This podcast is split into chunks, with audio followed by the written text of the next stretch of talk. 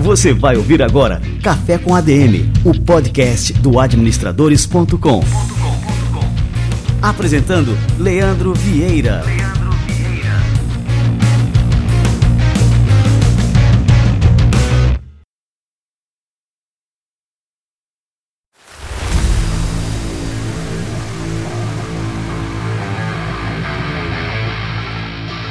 Galera, está no ar mais um Café com a DM, a sua dose de cafeína nos negócios. Estamos começando o nosso episódio número 318. Um episódio em que a gente vai falar sobre inteligência de negócios, que é a chave para o sucesso da sua empresa. Você acha que inteligência de negócios é coisa só para empresa grande? Como é que a tecnologia pode dar um gás no faturamento da empresa e ainda reduzir a quantidade de trabalho? E para responder a essas perguntas, hoje eu vou receber por aqui o Felipe Calisto, que é CEO da Sankia, um cara que sabe tudo de tecnologia aplicada aos negócios. E nesse bate-papo eu vou contar também com o Simão Mairins, o nosso diretor de operações, em inglês o nosso COO. E ele também vai participar aqui comigo. Bom, então fica ligado que daqui a pouquinho o Felipe Calisto chega por aqui. E antes disso, eu tenho uma novidade quentíssima que eu estava muito ansioso para compartilhar aqui com vocês. O meu mais novo livro, O Melhor Administrador do Mundo, acabou de ser lançado e logo na semana de estreia ele já entrou na lista dos mais vendidos na categoria de negócio. É isso mesmo, estamos entre os top 5 livros de negócio mais vendidos do Brasil. E você que é ouvinte do Café com a DM, que me acompanha por aqui, não pode deixar de ler também. O livro já está disponível em todas as livrarias do Brasil. Mas se você entrar agora em adm.to barra o melhor ADM do mundo, tudo junto, você ainda consegue adquirir o livro com as condições especiais de pré-lançamento que a gente fez aqui no Administradores. E olha só, e ainda com uma dedicatória exclusiva para você. Anota aí o endereço e entra lá agora, adm.to barra o melhor ADM do mundo.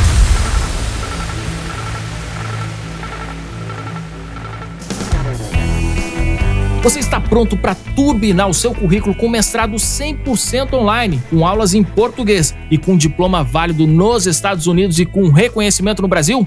Você pode ter essa oportunidade com a nossa parceira Must University, que está com vagas abertas para mestrados na área de administração, desenvolvimento de negócios e inovação, negócios internacionais e marketing digital.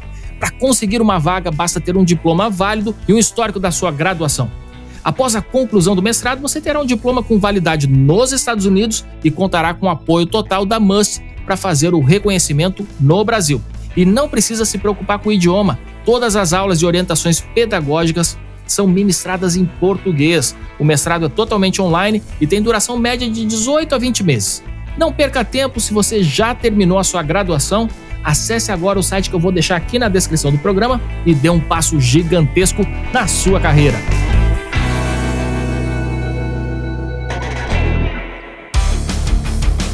Você empreendedor como eu sabe como é crítico o momento de tomar uma decisão. E decidir qual sistema de vendas mais adequado para o seu negócio pode ser uma virada de chave para o seu faturamento. Por isso, eu queria recomendar uma parceira nossa aqui no Café com a DM, que é a Venda.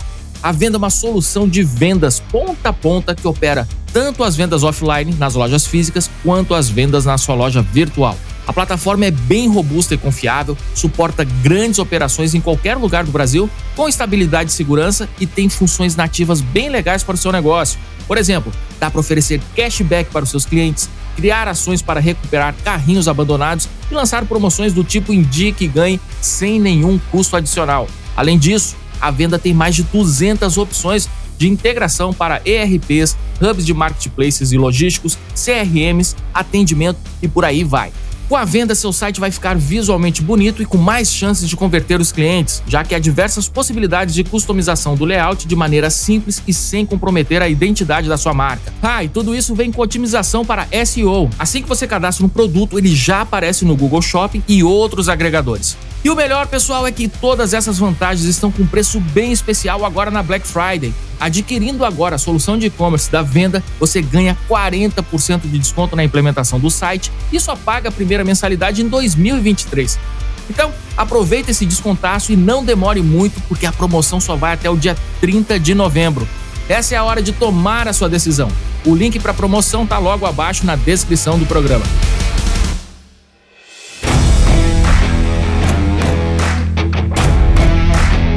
Muito bem, galera, cafezinho fervendo. Felipe Calisto tá chegando por aqui.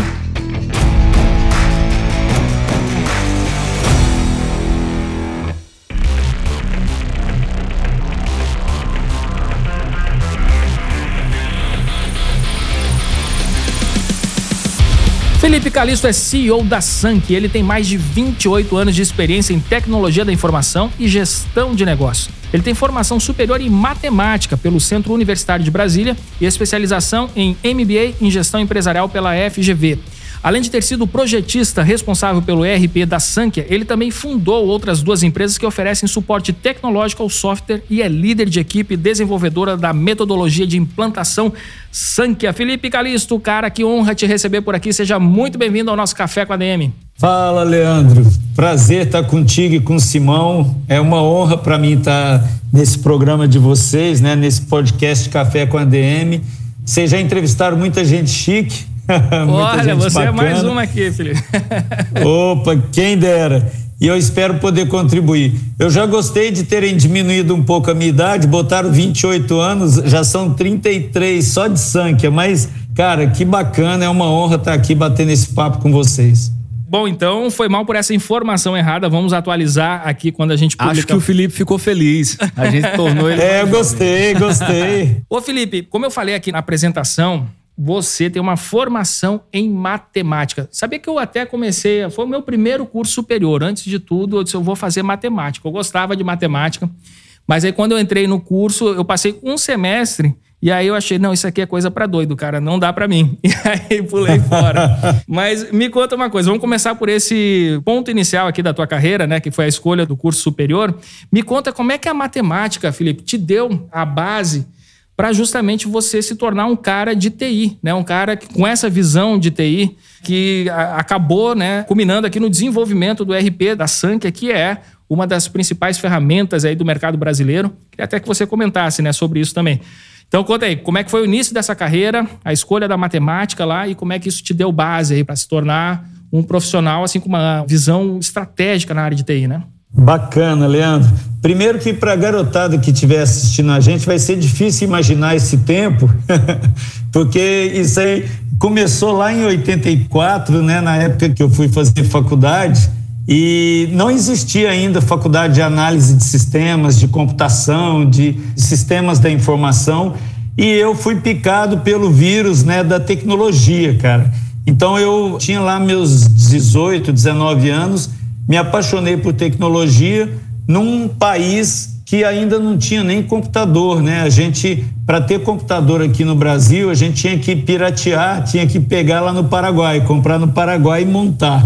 Então, eu não sei se você lembra dessa época, acho que você é mais jovem também, mas enfim, nesse período, a opção que a gente tinha no mercado, e até Uberlândia eu acho que nem tinha isso, né? Eu sou de Uberlândia, eu tive que me mudar para Brasília e fiz um curso de matemática porque eu precisava ter um curso de exatas para poder fazer um curso técnico de análise de sistemas, tá?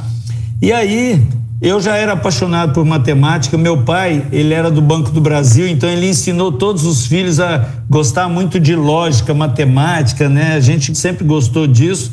Então, para mim, fazer o curso de matemática não foi tão dolorido, tá? Foi até uma experiência muito bacana. Mas o objetivo com o curso foi exatamente ter um curso na área de exatas para que eu pudesse fazer análise de sistemas, né? E ter o meu diploma de analista de sistemas na época. E eu lembro desse comecinho, lógico, na década de 80, aí por volta de 84, 85, acredito que em 86 ou 87, a gente teve o primeiro computador lá em casa, que era um CP400. Lembra desse aí? Sim, eu cheguei a conhecer o CP500, mas era assim, aquelas coisas toscas, né? Aquele computadorzinho muito básico, muito inicial, mas que já era apaixonante, né? Porque a gente não tinha nada. O pessoal mais jovem imaginar um mundo sem computador, sem smartphone, sem Google, sem Facebook, sem Instagram, sem WhatsApp então, era o que a gente tinha. E aí começar a desenvolver os primeiros programinhas, né, nesse CP500 ou naqueles outros computadores que aí foram surgindo o 8086, o 286, 386. Aí cada semestre, né, saía um processador novo, né, Leandro? Eu não sei se vocês viveram realmente isso, mas e era apaixonante ver a evolução da tecnologia, né? E o tanto que era interessante a inteligência das máquinas, né? Eu estava começando a me interessar por como que uma máquina pode ser inteligente? Como é que ela pode saber? Eu cheguei a ser digitador, não sei se você já ouviu falar nesse emprego, né? Mas eu trabalhava como digitador num banco, né? Eu ficava digitando os malotes que chegavam, né, para a gente fazer a compensação bancária. E eu ficava fascinado com a inteligência do programa que identificava se eu batia um número de cheque errado, o número da conta errado. Aí eu falei, cara, eu preciso entender melhor essa maquininha. Foi aí que começou a minha paixão por tecnologia. Eu cheguei a conhecer, né, esses computadores, mas naquela época a gente, enfim, demorava anos, né, para poder trocar uma máquina. Então, do CP400, alguns anos depois, cinco, seis anos que eu fui conhecer o Hotbit, né? Que era aquele computador que tinha até uns joguinhos legais, mas que você colocava uma fita cassete, né? Para rodar os jogos, né? Era o começo de tudo e o que eu acho fascinante no ser humano é como ele tem essa capacidade de ir evoluindo, né? E a evolução acaba sendo colaborativa, né? Ou seja, alguém criou algo que hoje a gente olha como tosco e fala, nossa, como era fraca tal. E foi a partir daí que vieram as inspirações para ir evoluindo, evoluindo, né? Até chegar nesse ponto que nós estamos hoje, que eu acho que ainda vai evoluir muito, mas assim, de um smartphone às vezes ter mais capacidade de processamento e de memória que um computador que tinha o tamanho de um prédio, né? Mas foi muito gostoso participar disso, né, Leandro?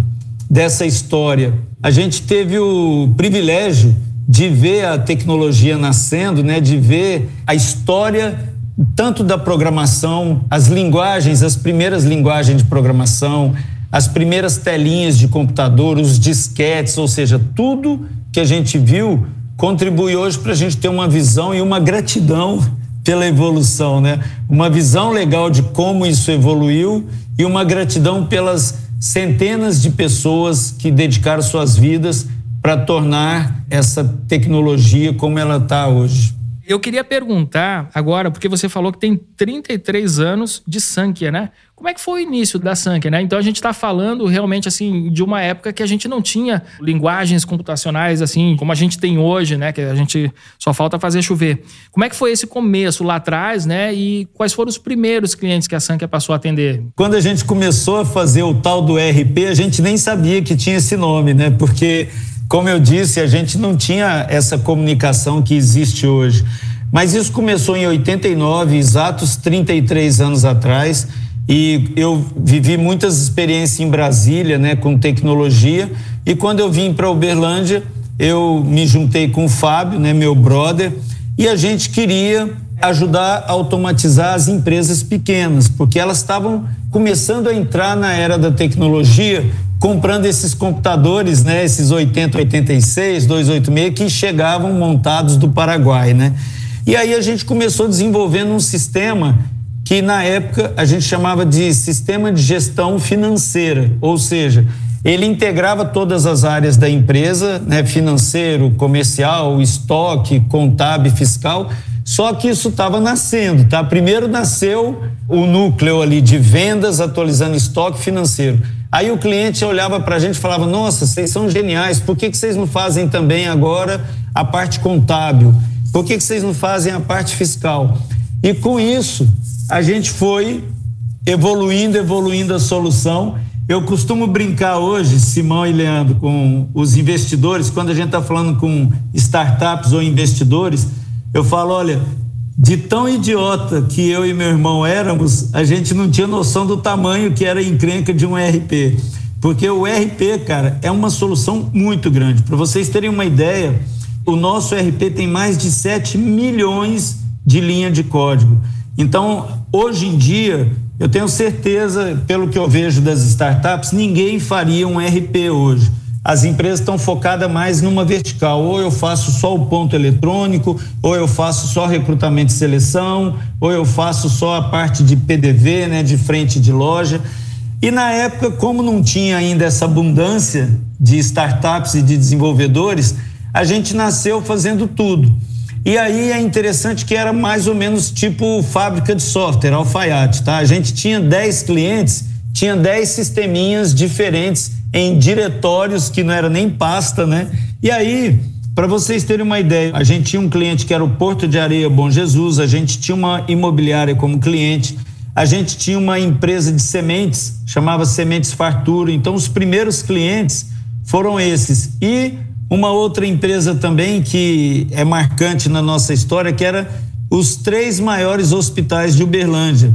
A gente começou fazendo um sistema de gestão que atendia também hospitais. E eu acho interessante citar isso, porque depois, com a evolução do nosso crescimento, a gente teve que focar mais e a gente tirou a área de hospitais e imobiliária do nosso foco, sabe? Então a gente deixou de atender hospitais. À medida que foram mudando as tecnologias, a gente não migrou os módulos hospitalares e o módulo de imobiliária há uns seis anos atrás que a gente foi adquirir uma empresa de Goiânia que tinha a solução de imobiliária. Mas a gente também tinha optado por focar na área de atacado, né, distribuição e indústria. Mas é isso, o começo foi assim.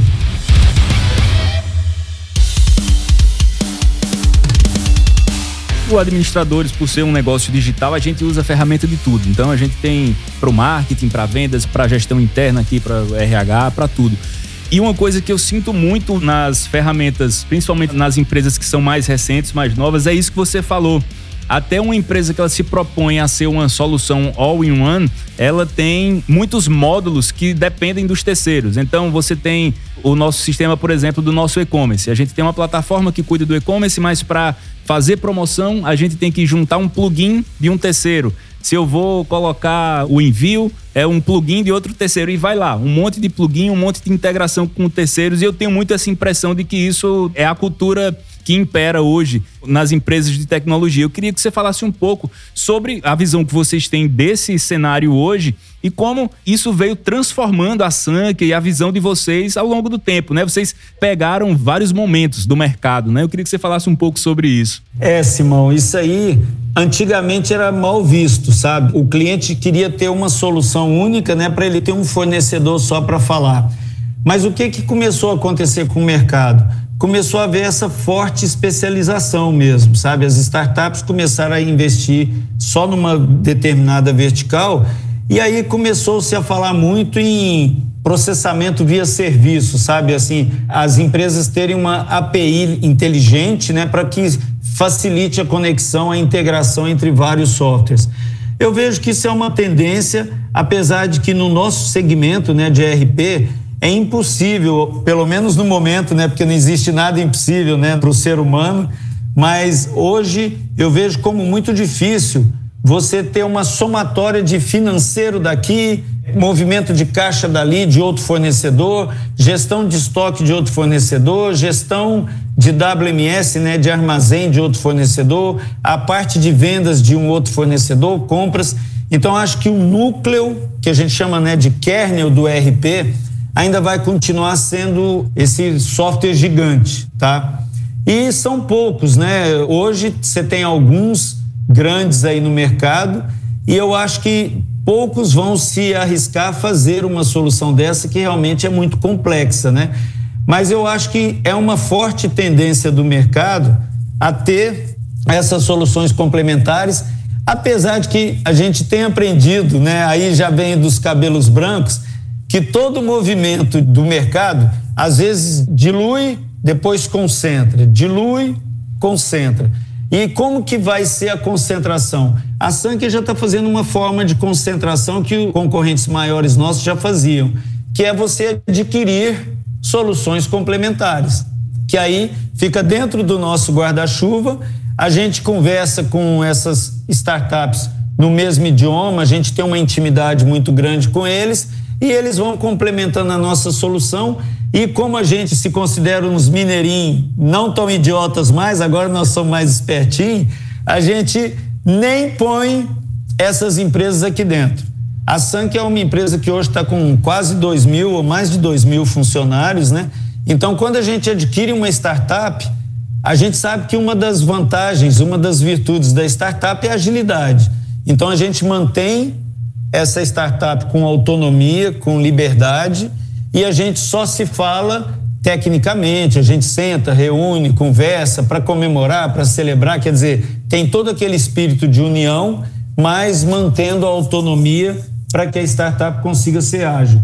Eu acho que esse é um caminho que eu te falo daquela explosão e a convergência de novo. Acho que esse é um caminho que tende a acontecer para você ainda ter soluções com maior intimidade. Ô Felipe, esse papo todo que a gente está tendo aqui hoje, né? Existe um termo que é importado aqui do Business Intelligence, né? O termo americano, que é a inteligência de negócios. Eu queria que você nos ajudasse aqui a conceituar o que é inteligência de negócios, né? E como que um RP ajuda uma empresa, uma organização a desenvolver a sua própria inteligência de negócio. Bom, a gente foi pioneiro em lançar a nossa Bia, né? Que é a nossa assistente virtual que cuida dessa parte de inteligência, tá? E muita gente trata a inteligência de negócio, né, esses robozinhos, mais como operacionais, tipo, ó, lança esse pedido para mim, faça isso para mim, exclua esse produto, que acaba sendo uma forma de inteligência, né? Por que não? Ela está executando alguma atividade que o homem deveria executar. Mas eu acho que todos nós do mercado estamos só engatinhando nessa tecnologia ainda. Eu acho que ela vai chegar num grau de inteligência muito maior. Quando a gente lançou em 2017 a primeira versão da Bia, ela estava respondendo algumas perguntas que a gente combinou com ela, que a gente ensinou para ela, e essa foi a primeira versão. Como eu disse para vocês agora há pouco dos computadores, foi uma primeira versão bem tosca, né? Que a gente perguntava para ela, Bia, qual é o meu EBITDA? Ela ia lá e trazia o EBITDA, cara. Os clientes ficavam fascinados. Bia, qual que é a taxa de crescimento minha em vendas esse ano? Ela ia lá e trazia a taxa de crescimento. Porque a gente ensinou ela a fazer isso e ela trazia, sabe, Leandro? Mas no ano seguinte, em 2018, a gente começou a fazer o seguinte, cara, para ela ser inteligente mesmo, ela tem que aprender. Aí a gente começou com uma inteligência de ensinar essa inteligência. E é isso que tem acontecido com os robôs de hoje. Quanto mais conteúdo você dá para ele, quanto mais aquela resposta é acertada e utilizada, mais eles vão entendendo que aquilo ali é o que tem de melhor, é o que tem de mais inteligente. Então, essa inteligência, hoje, para você ter uma ideia, ela está muito na frente, né? Hoje a Bia está muito menos tosca mas eu tenho certeza que daqui cinco anos a gente vai olhar para trás e falar, gente, como ela era ainda bobinha, né? Mas ela é muito inteligente, ela traz muita informação para a gente, inclusive informações de benchmark do segmento, tipo, olha, o podcast Café com ADM teve um EBITDA de 20% e comparado às empresas dos mesmos segmentos, eles cresceram 5% a mais que os demais. Então, esse tipo de inteligência que aí a gente traz a inteligência neural que a gente está programando na BIA, mais uma capacidade da gente buscar na rede informações, ou seja, você começa a construir uma rede de inteligência que vai funcionar muito mais rápido do que o cérebro humano, porque ela vai ter fontes de onde buscar. Então, onde é que a inteligência artificial ela vai superar o homem? É porque quando você começa a dar conteúdo para ela, ela vai chegar numa velocidade que vai ser meio difícil a gente competir, né? Como já chegou em muitos casos, né? Agora, inteligência de negócio também vai para como você vai usar essa inteligência artificial. Aqui na Sankia, a gente tem uma área de inteligência de negócio que faz todo um estudo de mercado. Então aí eu já estou saindo do BI, né, do tradicional BI, da sigla em inglês, né, de Business Intelligence, e estou indo para a nossa tradução aqui na SANC do que, que a gente entende de inteligência de negócio. É você fazer um estudo muito maior e mais profundo dos seus segmentos alvos e você trabalhar. Vou citar um exemplo. A SANC é forte, como eu disse a vocês, no atacado, distribuidor e nas indústrias. Só que durante a pandemia, concorda que alguns segmentos da indústria sofreram? Certeza. Onde que vem a inteligência de negócio numa hora dessa?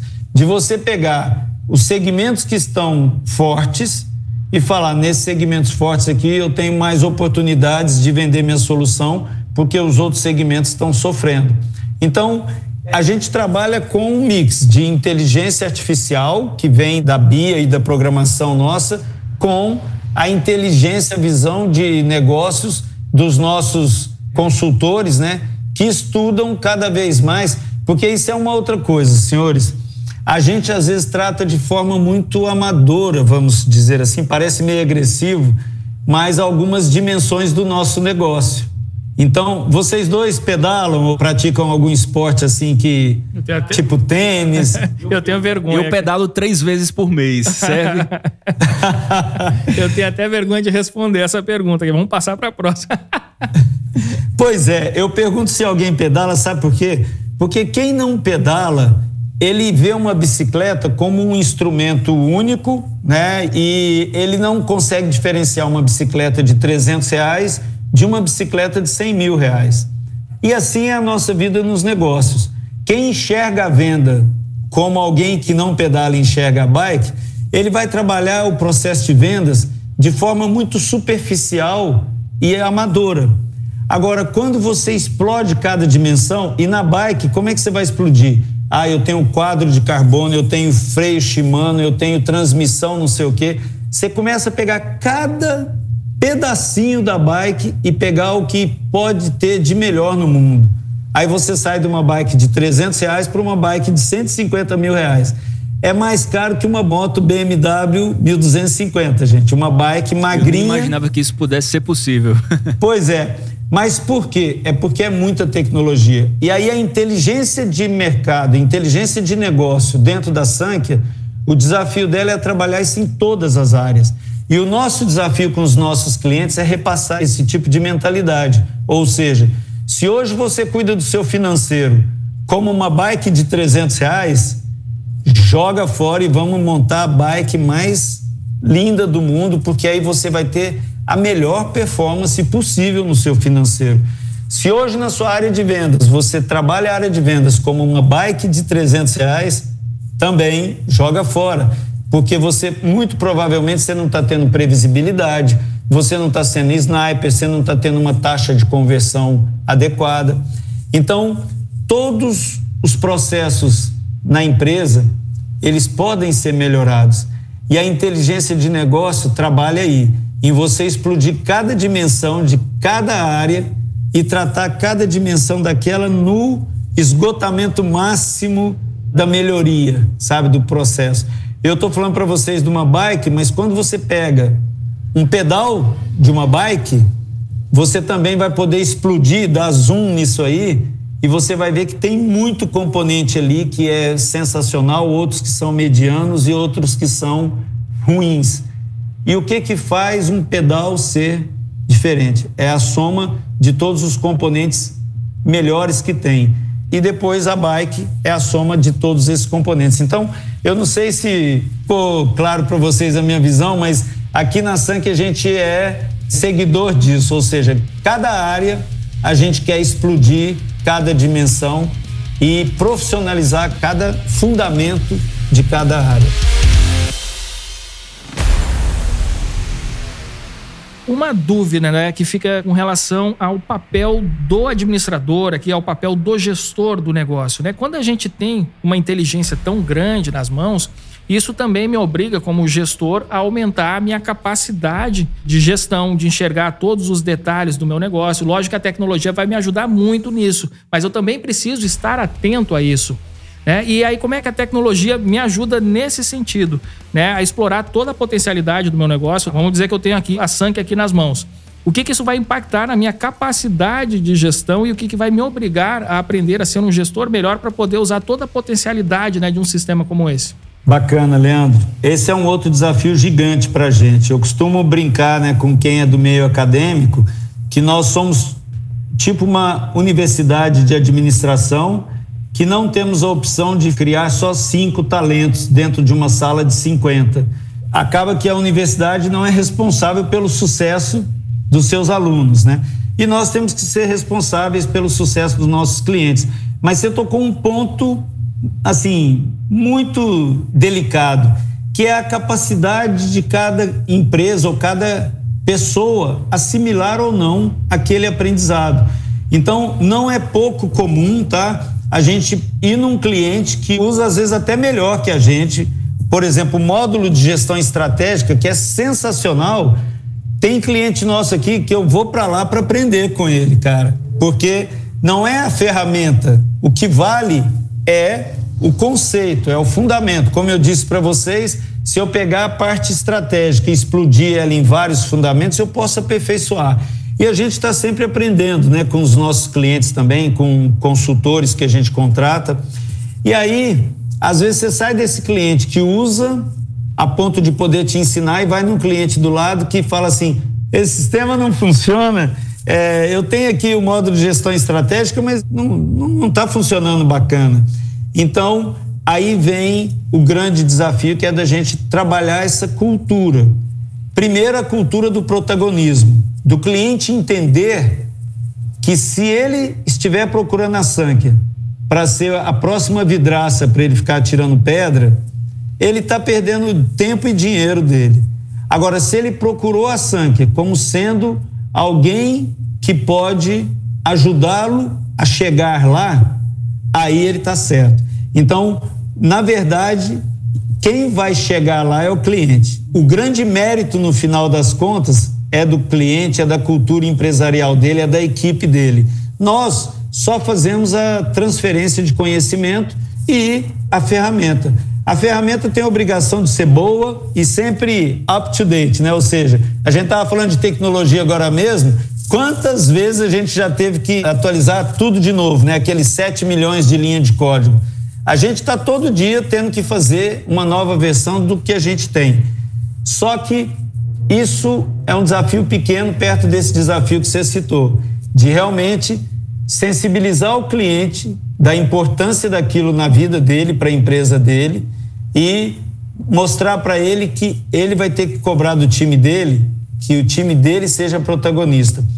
E é muito bacana, Leandro, quando a gente encontra cliente assim. Quando a gente foi implantar lá no Goiás Esporte Clube, eu fui visitá-los, né, recentemente, e aí o diretor lá, ele chegou na abertura do projeto e falou para a equipe deles.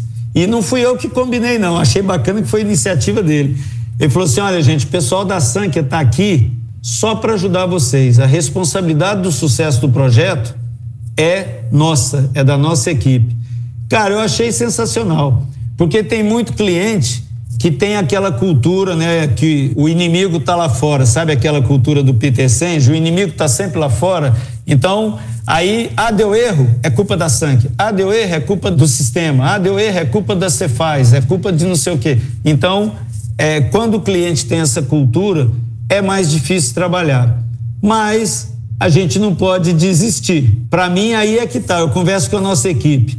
Fazer show e sucesso numa empresa como o Goiás Esporte Clube é fácil, que os caras já estavam com a cultura pronta. O difícil e que é o desafio para a gente é pegar as empresas que culturalmente não estão preparadas e a gente provocá-las o suficiente para elas terem vontade de serem esse protagonista. Felipe, é, tem uma coisa que eu acho interessante nesse ponto que você falou, é que eu entendo, Leandro, que as empresas elas têm um papel educador do mercado em si também. Às vezes, eu acho que até tem a ver com as empresas se veem como concorrentes, mas não necessariamente elas são inimigas que vão. Elas têm ali uma responsabilidade com o mercado. Né? É meio como quando as empresas do físico mesmo, assim, você vai numa rua em que essa rua tem várias empresas do mesmo segmento né? E essas empresas, elas têm um papel por estarem juntas ali. Acho interessante, principalmente no mercado mais popular, no varejo, que às vezes você vai numa loja, o cara indica outra e vai e faz isso ali, porque eles têm essa coisa de resolver o problema do cliente. Aí, voltando um pouquinho para esse ponto de educar, eu entendo que existe no mercado, em algumas empresas, isso que você falou de a empresa ela não se responsabilizar. Ela quer uma solução milagrosa e que aquela solução milagrosa vá se resolver. E é por isso que eu puxo para essa coisa do educar, que eu acho que tem muito uma questão do alinhamento de expectativas. Queria que você falasse um pouco sobre isso. Quando o seu comercial vai prospectar uma empresa ou quando a empresa procura vocês, como é que vocês costumam proceder para explicar como a coisa vai funcionar? Eu entendo isso como uma coisa muito importante. Aqui, por exemplo, quando um cliente chega para a gente com uma ideia muito mirabolante, eu digo, cara, Isso daí a gente não vai fazer, porque tem uma responsabilidade que você vai ter que cumprir aí do seu lado. Queria que você falasse um pouco sobre isso, como o seu comercial, o seu atendimento, o seu sucesso do cliente, ele está atuando junto aí com esses clientes para alinhar essas expectativas e ajudar essas empresas a entenderem qual o papel delas, né? Bacana. Simão, a gente tem vários treinamentos, várias técnicas, né, explicando para a turma. Inclusive porque quando você faz uma apresentação e principalmente você leva num cliente case, né, que o cara tá bombando, quando eu converso com um prospect, né, antes dele se tornar cliente, eu sou um dos que joga uma aguinha fria e falo, olha, calma, que é fácil ver depois de pronto, mas olha, tem todo um chão para chegar lá. Então a gente costuma fazer muito isso e às vezes até fazer alguns paralelos, né? Tipo, poxa, se fosse tão fácil assim, você pegava a Ferrari, né? Ou sei lá, a McLaren do Ayrton Senna, punha na mão de qualquer outro piloto e esse outro piloto ia ser campeão também. Então, é, a gente tenta trabalhar muito essa responsabilização e sem parecer que a gente está tirando o nosso da reta, porque muitas vezes o cliente olha e fala assim: pô, será que esse cara está querendo dizer que ele não tem responsabilidade nenhuma sobre isso, né? Mas então a gente trabalha muito forte o treinamento e a gente tem várias dinâmicas aqui na Sankia de acompanhamento periódico dos nossos clientes. A gente tem uma ferramenta que chama Marra Gestão, que ela mede, é tipo um assessment, né? Você responde várias perguntas e no final ela te dá um monte de gráfico dizendo qual o grau de maturidade da sua empresa e como você está em cada processo.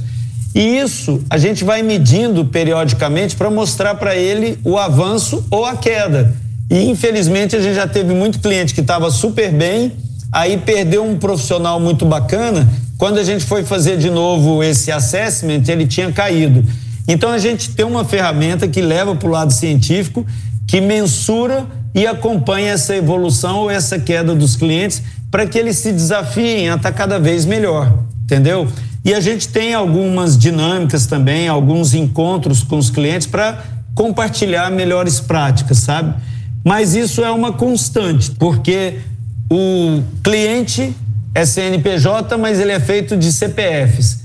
E os CPFs estão circulando, ainda mais depois da pandemia, eles estão circulando.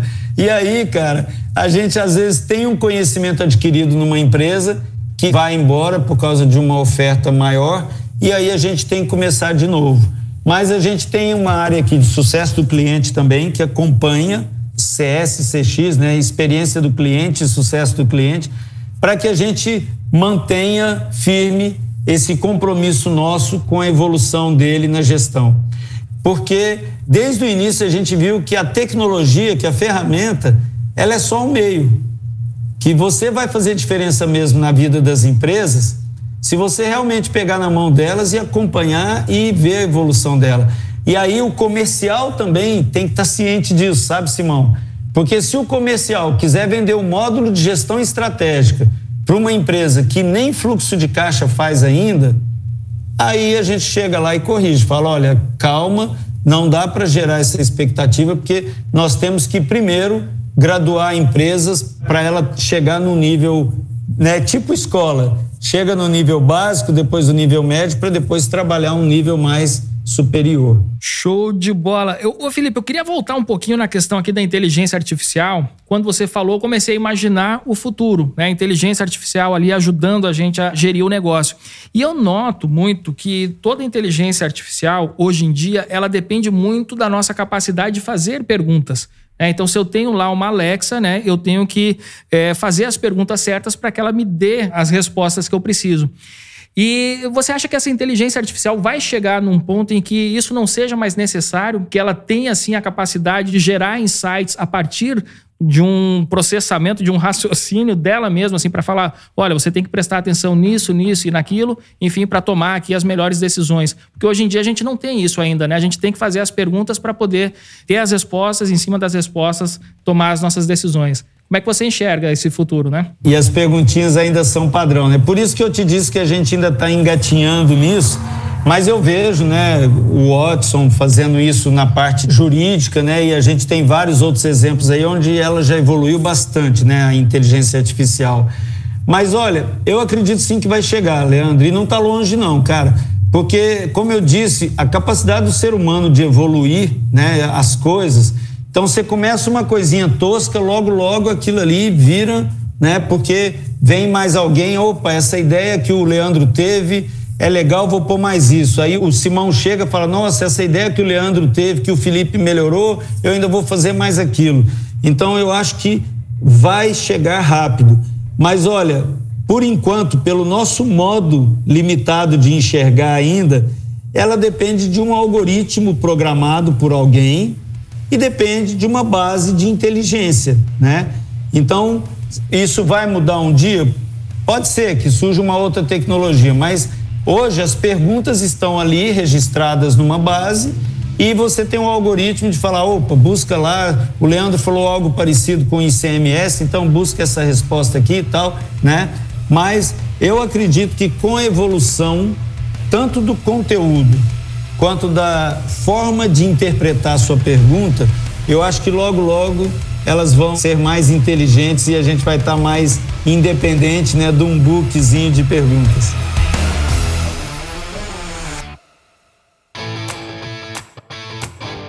Tem um filme que eu vi semana passada lá na Netflix que chama Uma Viagem ao Infinito. É, e quando você falou que sua formação é em matemática, eu lembrei disso instantaneamente porque é, 90% dos entrevistados são matemáticos. E o, o, documentário é falando sobre a concepção do que é infinito, de se o universo tem fim, se a gente pode contar infinitamente, enfim, várias outras coisas. É, mas uma coisa que me chamou muita atenção nesse documentário e é que é meio tangencial ali, né? O assunto principal é que é comum aos maiores matemáticos, físicos, inventores do mundo, é, eles não se prenderem necessariamente a matemática. Eles são filósofos, eles são pessoas que imaginam. A imaginação tem um papel muito grande. Eu achei legal que vocês puxaram para isso. E aí, trazendo para os negócios. É, você falou muito sobre as empresas feitas para durar em outro episódio, em outras lives aqui. As empresas que duram, as empresas que se perpetuam e que vão viver para sempre, elas têm isso. Elas se renovam, elas inovam é, mas eu acho que o motor para tudo isso é essa capacidade de imaginar, de olhar no futuro. E aí eu queria que você falasse um pouco sobre isso, Felipe. Como vocês aí na Sankia, vocês absorvem essa cultura de imaginar, de prever o futuro, de pensar. Achei legal que você transmitiu para a gente muito essa visão de que eu acho que pode ser assim, eu imagino que pode ser assim, mesmo que não seja, né? É, porque eu acho que tudo que é criado um dia precisou ter sido imaginado. Queria que você falasse um pouco e como essa visão impacta é, a capacidade de vocês criarem novas soluções que vão resolver problemas reais que estão ali, né? A gente tem uma tese aqui, Simão, e a gente palestra muito sobre isso nos eventos da Sank, né, quando a gente convida cliente, que a maior parte das empresas que sumiram ou que perderam muito espaço no mercado elas eram super inovadoras. Você vê, por exemplo, o caso clássico da Kodak, né? A Kodak que inventou fotografia digital, ela só não acreditou porque a primeira versão era tosca. Ela não aceitou que aquilo fosse funcionar. E a gente vê, por exemplo, não foi a maior rede hoteleira que criou o Airbnb, assim como não foi a maior rede de videolocadoras que criou o Netflix. Mas Blockbuster era inovadora? Era super inovadora, né? A Nokia era inovadora? Eu não sei se vocês lembram, mas saía um celular novo a cada dois, três meses, né? E aí, cara, eu costumo provocar nosso time e nossos clientes a dizer o seguinte: não basta ser inovador para você sobreviver. Vai ter muitos momentos na sua empresa que você vai ter que sair da caixa, mas sair mesmo da caixa e enxergar o seu mercado de uma forma muito disruptiva. Você enxergar o seu produto ou o seu negócio com outro olhar, de preferência o olhar de um leigo, porque quem criou o Airbnb, ele não era de rede hoteleira, porque o pessoal de rede hoteleira ia falar: "Que isso, o cliente não vai aceitar ficar sem o café da manhã. Ele não vai aceitar porque você não tem lavanderia. Você imagina como é que vai ser a bagunça, concorda? Porque eles eram profundos entendedores do negócio. Então eu provoco o nosso time aqui porque nós somos profundo entendedor do nosso negócio. E a gente também tem esses modelos é, mentais limitantes, do tipo, ah, se eu fizer tal mudança, o cliente não vai aceitar. Então, eu sempre desafio a turma a falar o seguinte, cara, eu não acredito que implantação de ERP vai continuar acontecendo do jeito que acontece hoje. nós temos que ser essa empresa disruptiva ou nós vamos virar videolocadora porque um moleque de 21 anos lá do Vale do Silício vai criar algo realmente muito disruptivo. Então, na minha cabeça, e eu procuro disseminar isso muito para os nossos clientes e nossa equipe, como eu disse, a gente tem que sair do modelo atual. E sair do modelo atual é muito difícil porque você tem todo um legado, você tem toda. Por exemplo, como é que o Itaú ia ser o Nubank? Não tinha jeito. O Itaú tem milhares de agências, o Itaú tem milhares de clientes que exigiam aquele atendimento tradicional, concorda? Aí veio o Nubank, fez um software e virou um troço. Por quê? Porque ele não tinha legado. Até a sua equipe e a cultura da sua empresa te limita, às vezes, a ser esse agente disruptivo. Mas é muito importante que a gente tenha consciência disso para a gente ser uma exceção na história. Eu gosto de citar até o exemplo da Apple. Alguém duvida que a Apple é super inovadora? A Apple é super inovadora, né? E ela mudou o mercado fonográfico lançando o iTunes. Então, eu não sei vocês, mas eu comprava muito MP3 na Apple. Aí o que, que aconteceu com a Apple? Uns, sei lá, 5, 10 anos depois veio o Spotify. Mudou totalmente o modelo de negócio. E olha que interessante, a mudança é do modelo de negócio, né? Não necessariamente é um software, é um modelo mental. Não, eu não te vendo agora música, né? Não vou te vender música por música, por unidade. Eu vou te vender uma assinatura e você vai ouvir as músicas que você quiser. Então, a gente precisa estar atento, cara. Tem vários exemplos no mundo, é só a gente olhar. Porque, de repente, daqui a pouco a gente vira uma blockbuster e a gente depois vai chupar o dedo e falar assim: caramba, por que, que eu não pensei nisso antes? Geralmente a gente não pensou nisso antes porque a gente imagina que o nosso cliente não vai abrir mão de alguma coisa que você faz hoje e aí a gente perde a oportunidade de dar para ele um benefício muito maior que ele abriria sim mão de outros ganhos. Então essa visão que eu tenho e que a gente tenta trabalhar aqui. Aí completando, quanto mais novo o profissional nesse setor nosso, mais eu provoco ele, porque ele tem menos paradigmas, menos raízes. Eu tô 33 anos no mercado de RP, cara. Eu sou super viciado no que já é, mas vira e mexe eu tento trazer modelos novos para a gente jogar fora e para a gente mostrar para a garotada de exemplo o que, que a gente quer dizer de realmente sair da caixa e ter a coragem de jogar tudo fora que foi verdade no passado e fazer uma nova verdade. Cara, é, bom, estamos aqui, né, tendo uma aula aqui com o Felipe Calisto e eu queria finalizar aqui o nosso café com a DM de hoje. Eu tô super curioso. Já vai acabar? Olha, como assim? Como assim? Mas, cara, esse é, é um ponto do nosso programa que eu fico super curioso, que eu digo, bom, eu fico ouvindo, né, que tô tendo uma aula aqui com o Felipe Calisto e eu sou daquela filosofia, né, Simão? Se você encontra alguém inteligente, você tem que perguntar para essa pessoa qual livro ou quais livros ela lê. E eu queria saber aí, qual é o livro que você vai indicar aí para nossa audiência aí, Felipe?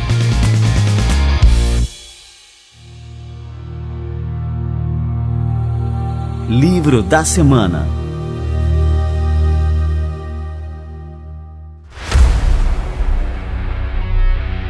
Eu li recentemente o livro do Netflix, né? A regra é não ter regra.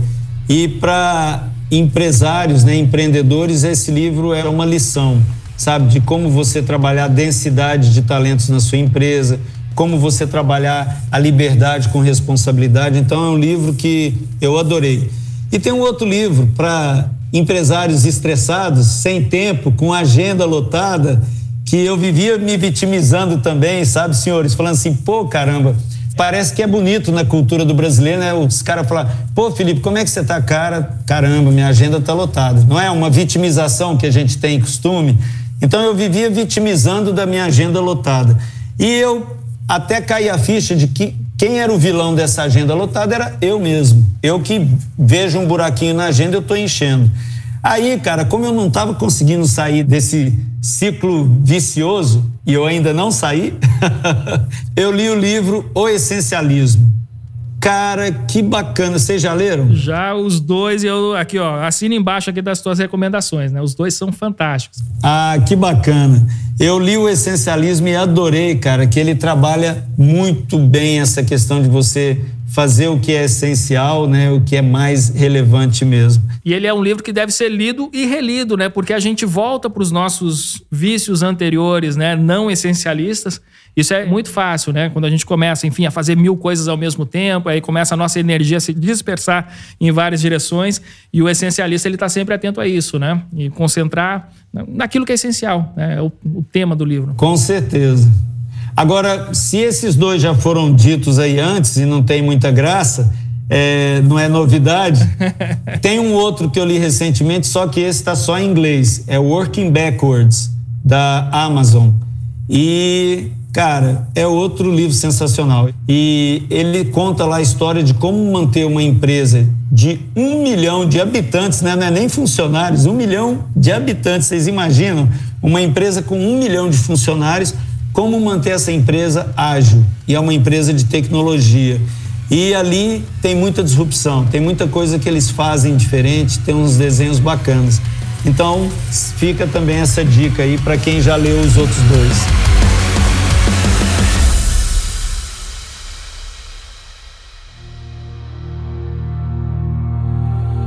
Livro da Semana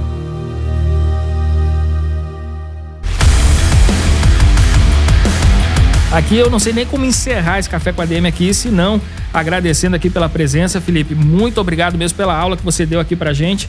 E falar que o Simão citou aqui, né, que é das empresas feitas para durar, eu não tenho dúvida, né, que a Sankia é uma empresa feita para durar, um F maiúsculo, é feita para durar. Com certeza. Caramba, obrigado, Simão, obrigado, Leandro. Vocês são super fera, cara. Gente fina demais, muito simpático. Queria agradecer muito. O papo foi muito descontraído, muito legal. E para mim foi uma oportunidade sensacional da gente colocar nossas ideias e aprender também. Então estou aqui à disposição. O dia que quiserem, estou à disposição para a gente bater novos papos aí. De preferência na próxima vai ser presencial, porque aí aproveita e curta uma prainha aí por perto. Show! E tem que trazer um cafezinho pra gente aqui de Minas aí que. Com pão de queijo. É.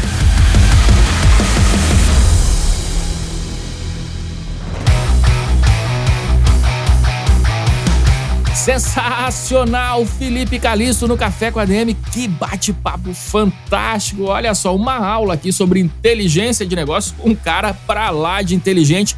Curti muito esse bate-papo aqui com Felipe Calisto, também aqui com Simão Mairins. Tenho certeza que você aí do outro lado também curtiu demais, aprendeu muito e olha só, tenho certeza também que você vai compartilhar este episódio com seus amigos. Por quê? Porque conhecimento que a gente adquire, a gente tem que compartilhar. Essa é a era do compartilhamento.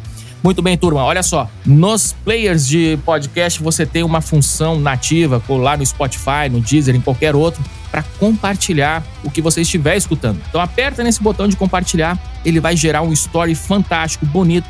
Coloca lá nos seus stories, marca a gente aqui no administradores e no arroba café com ADM, para a gente receber a notificação por aqui e também para a gente poder recompartilhar, saber que você curtiu esse conteúdo e que mais pessoas vão ter acesso ao conhecimento que foi gerado aqui hoje.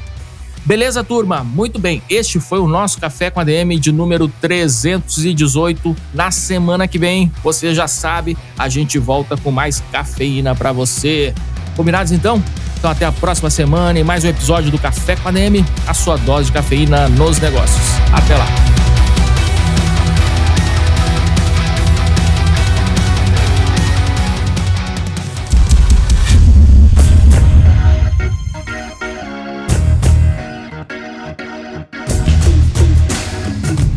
Você ouviu Café com ADM, o podcast do administradores.com.